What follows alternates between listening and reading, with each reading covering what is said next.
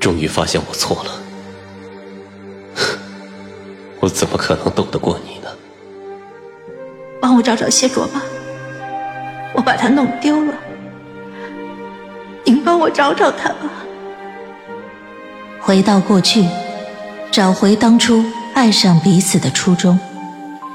欢迎您收听精品仙侠剧《和离》，演播：一颗小青藤，司徒小魏，后期制作：咕咚。第一百二十九集，我操控身体，抬起手来。我看了看我的指尖。有点不敢置信，所以是什么意思？你身体里残留的邪祟之气，或许并非邪神的气息。主神祭看着我，开口道：“或许是你的灵魄，因为你之前的所作所为而生了邪祟之气。所以，将我的灵魄粘在这个身体里的，不是少年军士身上残留的邪祟之气。”而是我灵魄里自己生长出来的邪祟之气，不是少年军师想留住我的灵魄，而是我在无意识里想侵占这个身体，就像邪神盯上了谢卓一样，渴望拥有一个躯壳。我猛地打了一个寒战，我会变成邪神那样吗？我声色难掩颤抖。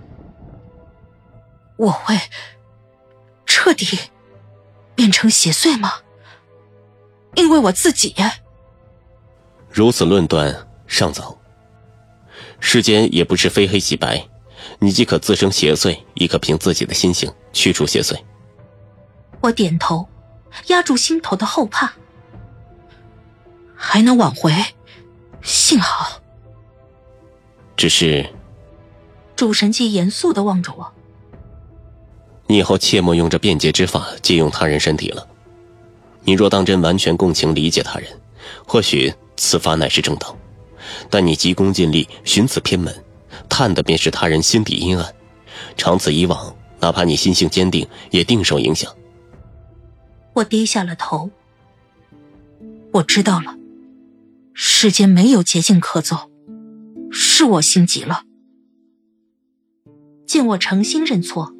主神祭也未再数落我，只是，或许是我灵魄生了邪祟，我与这具身体的经络好似粘在了一起，我暂时无法离开这个身体。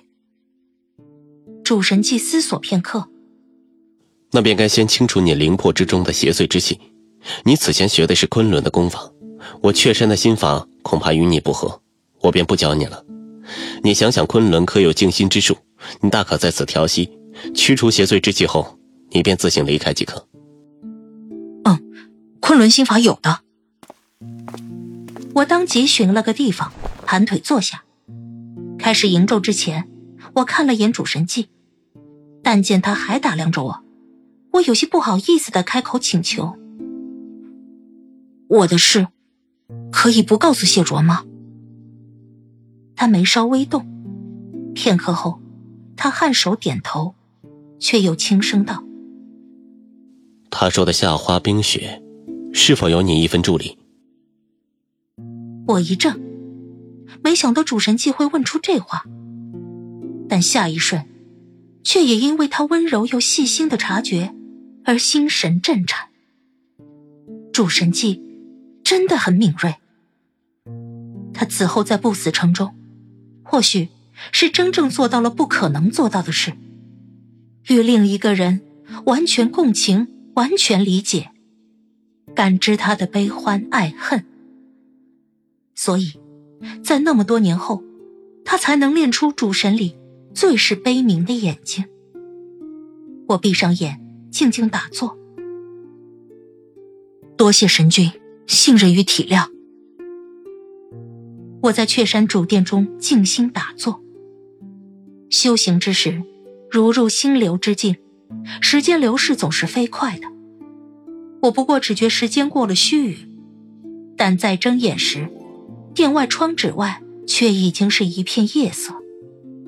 殿中烛火微暗，我内探气息，只觉灵魄与这身体经络似乎已经能稍稍分开须臾，相互连接的地方变得更少了一些。主神记所说的方法果然管用，能驱除我些许的邪祟之气。知道自己有救，我心中暗喜，却在忽然之间，听到殿外传来嘈杂之声。我刚抬起头，便见大殿的门轰然塌下。我一惊，立即侧身跳开。若非我反应快，这大门恐怕已经砸在我身上了。这是怎么？我话还没来得及问完，但见谢卓一手持剑，一手扛着主神祭。神色肃穆的便踏进了殿中。谢卓，我惊诧的唤了一声。谢卓将主神器扛到殿中，放到一边，听到我的呼唤，看了我一眼，不过上下一打量，似根本没时间与我多说什么，转身又疾步迈了出去。他离开时一挥手，一道结界屏障在殿外张开，将整个大殿护住。而他的身影则消失在了外面茫茫夜色之中。我走到主神器身边，神君，我有些惊讶，但见主神祭肩上、背上都有带血的伤口。你为何会受伤？外面发生了什么？我打坐了多久？主神祭撑住身体，盘腿而坐，一边调理内息，一边拿出了怀里的雀山之心。已有两日，雀山守不住了。我闻言大惊，看向殿外。透过谢卓的结界，这才隐隐看到，外面天空之中已升腾起了浓厚的邪祟之气，铺天盖地，宛如暴雨将来前的黑暗。我有些不敢置信，这不过才两日，为何会恶化成这样？雀山之外的昌鬼邪祟不是他的目的。让所有人惊惧不安才是目的。主神机握住手中的雀山之心，只要人心涣散，失了定力，他便可轻易潜入每个人的心里。这些日子，我与谢卓四处寻他，无处所匿，而他却早已潜入了惊恐的人心底，只待时机成熟。主神机长叹一声：“便是今日之局，他赢了。”没有修行的人根本无法抵御。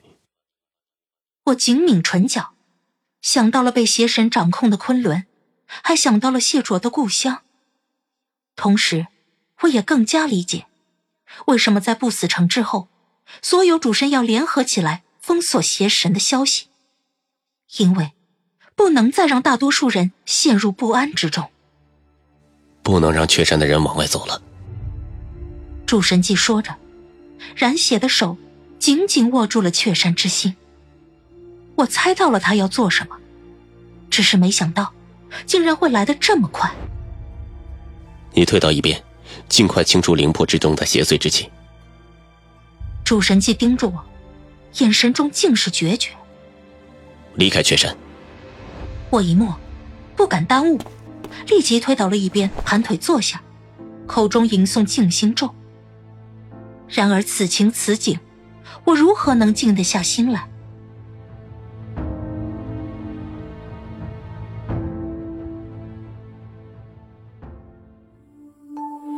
亲爱的听众朋友，本集已播讲完毕，感谢您的收听，欢迎订阅，我们精彩继续。